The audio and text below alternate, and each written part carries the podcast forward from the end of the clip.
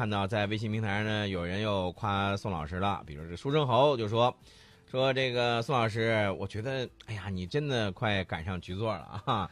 这个这次心神飞了啊，真飞了啊！哎，张召忠将军呢，我还是非常佩服的。嗯我觉得我比着他还是这个望尘莫及的，嗯，要努力向人家学习。还是有自知之明的。哎，我太有自知之明了。然后呢，丁丁这位朋友呢，其实一直在说第九八六直播、水滴直播。我知道您的意思，您是想看一下直播室里都是啥情况，是不是？嗯，呃，我们俩有没有动手？是不是？我们俩不会动手，是吧？我们只会这个动嘴。哎，嗯对了，您呢其实就是关注郑州新闻广播，您看到没有？就是左下角有个视频直播，您点一下，您就可以看到这个直播室里发生的一切了啊。呃，乐九说了，哎呀，看到主持人了，真好，广播也可以看了。你看，广播不仅可以听，也可以看呢，对吧？有没有进动物园的感觉？看见我，宋 老师你自己说的啊，我不承认啊。那我是管理员，我是管理员。国宝，国宝，国宝国国宝啊！中越老樵夫针对我们刚才说到这个新神，就说了，说日本在用的那些飞机啊，这个老旧还不说啊，经常是飞着飞着就掉零件了。这个，三十多年了，F 十五这真的该换换了。哎呀，对呀对呀。然后中越老樵夫就说了一句话，说哎呀，祝日本的飞行员啊，这个是吧，一路走好一。路走好啊。嗯，确确实实是这个样子。因为你想一想啊，我们的这个，我看到有日本的这个飞行员在抱怨呢，嗯说中国的这个飞机每天都来，不分白天晚上，嗯半夜刚睡下，然后就得紧急起飞。嗯大家想一想，这是什么一种状态？嗯。背舟则易带，常见则不宜。嗯阴在阳之内，不在阳之对呀、呃，宋老师，别光掉书袋子，你得给大家用这个普通话来说一下，呃，其实就是这么说，经常看见呢，他就不会提防，习以为常了。习以为常了。嗯在这个时候呢，大家想一想，如果你想呃想想干点什么坏事儿的话，嗯那到底是啊，我们肯定是给你当头一棒啊。嗯他正睡下了，好，好嘛，紧急起飞。大家要知道，飞行员的培养很困难的。，对对对，我们搞这种车轮战法、嗯啊，就这么疲惫着他，你想想他能不出事儿才才怪呢。嗯前两天你忘了他那个飞机，呃，正飞着呢，撞山了。嗯这个这个这个不怨我们啊，嗯我觉得是他经师不到，学艺不精、嗯啊，自己水平太潮了。嗯，好，这是我们今天说到的这个关于日本的新神战机啊。接下来咱们再说说其他的事儿吧。行，哎，在说其他事儿之前，我看有朋友问了，说介绍一下国内同款的这种五十四，就是啊高超音速飞行器。对，那么蓝星顶上，貌似就我们成功的最多、嗯啊，这些其他的，包括美国的，包括这个俄罗斯的，都属于啊跟我们的这种同款。嗯呃，美国的老是失败。啊、那次我放了一张图让大家看了，发射失败，然后把自己的这个发射塔还有旁边一栋建筑物嗯崩得一塌糊涂。嗯嗯，呃，现在蓝星顶上这种高超音速真正试飞成功的就三家，我们的最逆天，嗯成功的最多。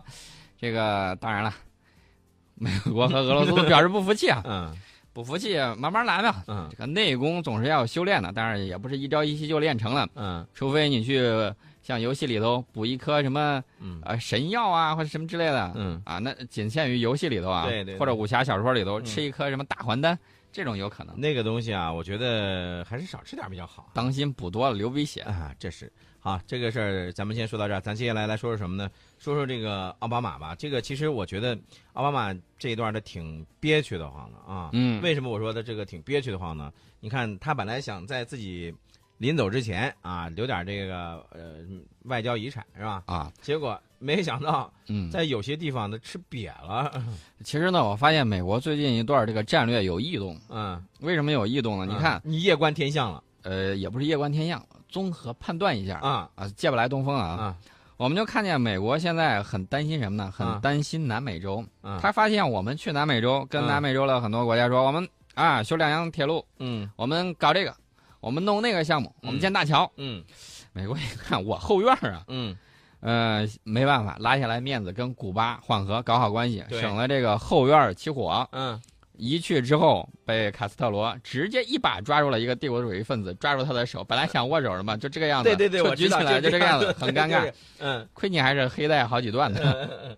哎哎，他好像不是这个哎，奥巴马是这个是跆拳道还是什么点黑带呢？啊，很牛的，啊啊啊，结果被一把擒获。很尴尬，那个当时好尴尬呀。然后我们看到巴西，巴西现在这个政局动荡嗯啊，我敢肯定有他的影子在里头。嗯要换对自己比较这个听话的这种右翼上去。对对对，阿根廷前两天的事儿我们还也见过，嗯所以说呢，你兜了一圈，你看见他在呃巩固后院，他是为了干什么？嗯不是为了回防啊，嗯他为稳定后头的结果，他是稳定后方，他是为了前方的进攻。嗯所以说呢，接下来一段时间，尤其是到五月份的时候，嗯你看吧，会将会有美国啊折腾出来又一个高潮。嗯，哎呀，我跟你说啊，这个奥巴马呢，其实呃这一段时间他真的是有的时候感觉自己心里挺憋屈、挺窝火的，但是没办法，有些事情呢他还得去做。啊、对，陈老师昨天说了，嗯按了葫芦起了瓢，对对吧？对呀、现在呢，他跟这个海湾阿拉伯国家的这个合作委员会，就海合会的成员国，嗯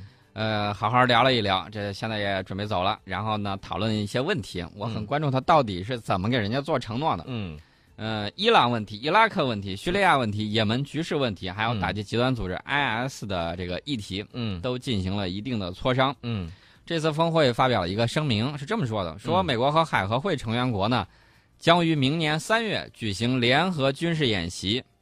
明年三月，好遥远呐！呃，虽然是要将近一年的时间，但是它其实是在吹风。啊，对，他说了，你们不是担心安全问题吗？昨天嗯我们讲到沙特说、嗯你这个是不不保护我的，是不是？对，美国说不不不，我还是爱你很多的。比如说，我要帮助海合会成员国建立导弹防御系统嗯啊，这样就可以防得住了。嗯还有呢，就是帮助你们培训特种部队。嗯，你看我家的海豹，你看我家的三角洲，你看我家的这个黑鹰，黑黑鹰不是黑鹰坠落了。我知道，我就是想我知道，你想黑他，那次是三角洲和游骑兵，嗯，对啊对对，被你带歪了。还还有人家还有还有要展开这种海上联合巡逻，嗯防止伊朗向也门胡塞武装运送武器。嗯等于说，美国告诉这个沙特还有这个海合会成员国，嗯我给你们做出保证了。嗯那人看看人家这个反应吧，我估计人家说，那且行且珍惜，嗯骑驴看账本，走着看，嗯走着瞧。嗯奥巴马说，我们会采取一切手段帮助海湾盟国和伙伴抵御外部威胁。美国将加强与海湾盟国的安全合作。等会儿，等会儿，宋老师啊打断一下啊，这个话说的如此的美妙动听啊，帮助采取一切手段，对帮助海湾盟国和伙伴来抵御外部威胁。哎，我想问一下啊，呃，这个威胁来自于哪儿？如果让我个人来看的话，好像这个威胁就来自于他美国本身吧？人家觉得威胁来自于伊朗，啊而且呢，人家说要帮助海湾盟国提高自卫能力。啊，我记得二零一三年的时候，你给人家许诺，给这海湾几个国家许诺，嗯尤其是沙特说，嗯，放心吧，我你们一开打，我一定帮你们揍叙利亚。我咋就觉得想起来一个这个寓言故事一样？就比如啊，就打个比方，就像一头狼啊，走到一群羊面前，说：“来吧，我来保护你们，我来看着你们，这个让这个、嗯你们不会受到别人的这个别的动物的这个侵害。”我我怎么觉得这里头我个人觉得必，有玄虚、啊？我个人觉得，啊打断你一下，我个人觉得海湾各国也不是羊啊这个比方呢，呃，还是差点意思，啊还是差点意思。啊我个人觉得应该是这个样子。啊呃，奥巴马当初承诺了很多，嗯比如说这个告诉伊拉克的人民说，放心吧，我们把萨达姆推翻之后，我们一定会怎么怎么样。嗯当然了，这个是小布什打的，嗯奥巴马后来撤军了，嗯撤军之后乱七八糟。然后呢，他又告诉利比亚人民说，我们一定要把卡扎菲打倒，打倒之后你们就啊这个自由了，嗯。好吗？自由的砍来砍去。嗯，嗯，所以刚才宋老师在说我啊，这个比喻不太恰当，或者是不太不太形象的时候，真的，我我想说一个，嗯你关键看奥巴马还说了一个什么事儿？嗯刚才我们不是提到叙利亚的问题吗？嗯奥巴马不再说我许诺跟你们一块儿揍他，嗯说叙利亚问题嘛，一定要通过对话解决。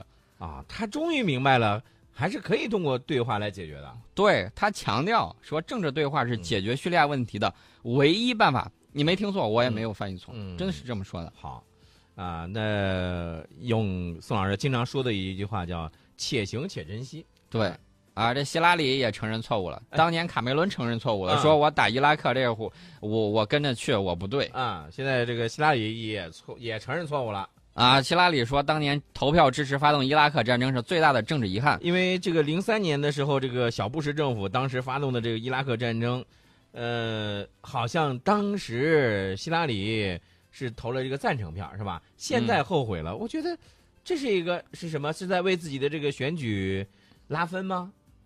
你太明智了，啊就是这个样子，先把锅甩出去。啊，这不是我干的，就是我当时你看，我真心的忏悔，那当时那个事儿不是我干的，这是一个个姿态。他说是我干的嗯啊，但是我觉得我做错了，嗯不应该投票的，嗯跟我原先设想的不一样。嗯你们都没有设想好就敢去揍人家，把人家家里头砸砸了稀巴烂，然后你说，哎呀，我没有想好，本来不是这个意思。那你说那个小布什政府，当时的小布什政府的那些这个美国高官们，这会儿是不是也是恨得心里牙根儿直痒痒啊？那也不会啊，嗯拿点洗衣粉就能发动战争，嗯多牛啊！嗯吹出来的这个肥皂泡，我觉得都可以，呃，把月球撞下去。你发现没有？他就是为了这个有一些事情啊，就完完全全就是捏造一些东西就可以来发动一场战争。而且希拉里，你发现没有？前几年他不说，嗯啊，从二零一六年开始这个选举，这个在多个场合嗯一反复在强调，当年投票错了，支持伊拉美国发动伊拉克战争，确确实实错了。但是我记得前几天好像你们还在指责卡梅伦，嗯说卡梅伦忏悔是一种那种懦弱的行为，是怎么着？嗯，呃，好吧，卡中堂跟他们继续撕，我们不管这事儿，你俩穿一条裤子的。哎对，来继续回到我们的节目当中。那说说俄罗斯吧，我们这两天不是说俄罗斯跟那个欧安组织搁这儿开会，搁这儿聊嘛？对欧安组织说：“哎呦，我好担忧啊，嗯乌克兰东部这个局势要升级啊！”嗯我的天呐，我怎么觉得这是一股阴风啊？嗯，哎呀，这个东西肯定他要拿出来做一个挡箭牌嘛，或者是把它当成一个旗号嘛。我看到了一个数据啊，说最近一段时间乌克兰冲突双方破坏停火机制的事件急剧增加，嗯这到底听了谁的指使嗯，啊？光四月六号之后，曾经有一昼夜达到了四千七百起，如果这是怎么统计的？对呀、如果没有记错的话，当时说到这个新明斯克协议实施以后，应该是各方都是偃旗息鼓了，对吧？看来北约是不想跟美呃这个俄罗斯消停，我们能不能够坐下来好好的谈话了？能不能还能不能够好好的交流了？批判的武器代替不了武器的批判，双方都用了重武器了。啊，都直接就上这个大家伙了啊！对，，大炮、火箭炮统统都上。所以这种升级会不会带来这个地区的一些局势的进一步的升级和恶化呢？我看现在情况是这个样子的，这些之前根据协议已经封存的这些武器呢，又从储存点被运到了这种前沿阵地。嗯由于射击不断呢，现在那个地方军人和平民的这种伤亡显著增加，嗯扫雷工作进展缓慢。嗯而且大家发现一点没有，他们那块儿天天在打，嗯国际媒体，尤其是西方媒体嗯，不吭气儿啊。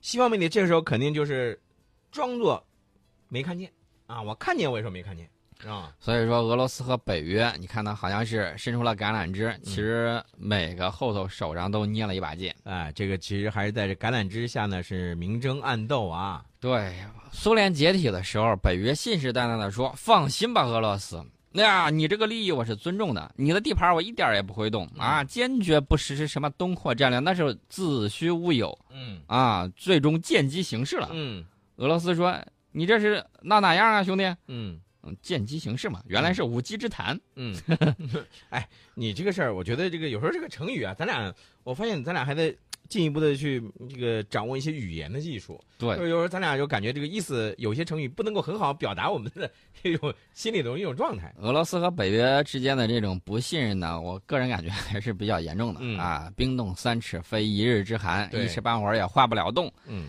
所以说呢，俄罗斯跟北约，你们也不要指望着啊，就一次谈判、一次会谈、一次见面、一次握手就能够化干戈为玉帛，那不可能啊。马放南山那个事儿，我觉得还是不太现实的。嗯，要想重回正常关系的话，各自都得让点步。对。嗯，哎呃，前两天我们不是说到了这个多哈那个关于石油谈判的这个问题吗？嗯啊啊，其实现在呢，这个也有一个比较应该算是最新的一个消息吧。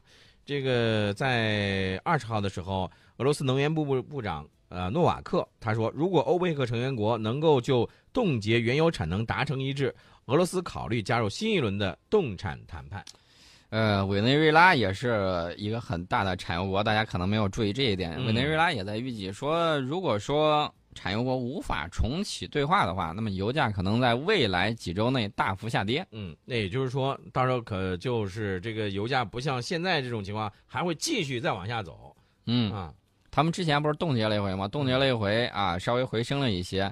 哎，我觉得这也是好事儿啊。呃，因为对我们普通人来说，这其实是一个好事情。对，嗯，其实但是呢，这个冻结产能，比如冻结石油原油的这个产能，呃，可能它会在短期之内会起到一定的这个效果，使这个油价呢不再继续往下跌了。但是如果你就像刚才咱们分析的那样，如果要说这个俄罗斯方面说，哎，我在有条件的情况下，我可以重新加入这个谈判，那因为我们知道油价越低，对俄罗斯的经济来说不是个好事儿。呃，俄罗斯自己这边还没反应，美国那边现在有点炸锅了。啊美国很多要赚小钱钱、玩期货、玩很多东西的这些人呢，嗯在分析说，这个全球原油产量供大于求嗯啊，在这种局面之下呢，中东产油国分歧也挺大的。嗯呃年内达成冻产协议的可能性不大，嗯油价恐将进一步走低，嗯对美国的油气产业和经济会造成一定的负面影响。嗯，你看，这事儿闹的大家都在担心。对，其实关于这个原油的冻产协议，它到底能不能够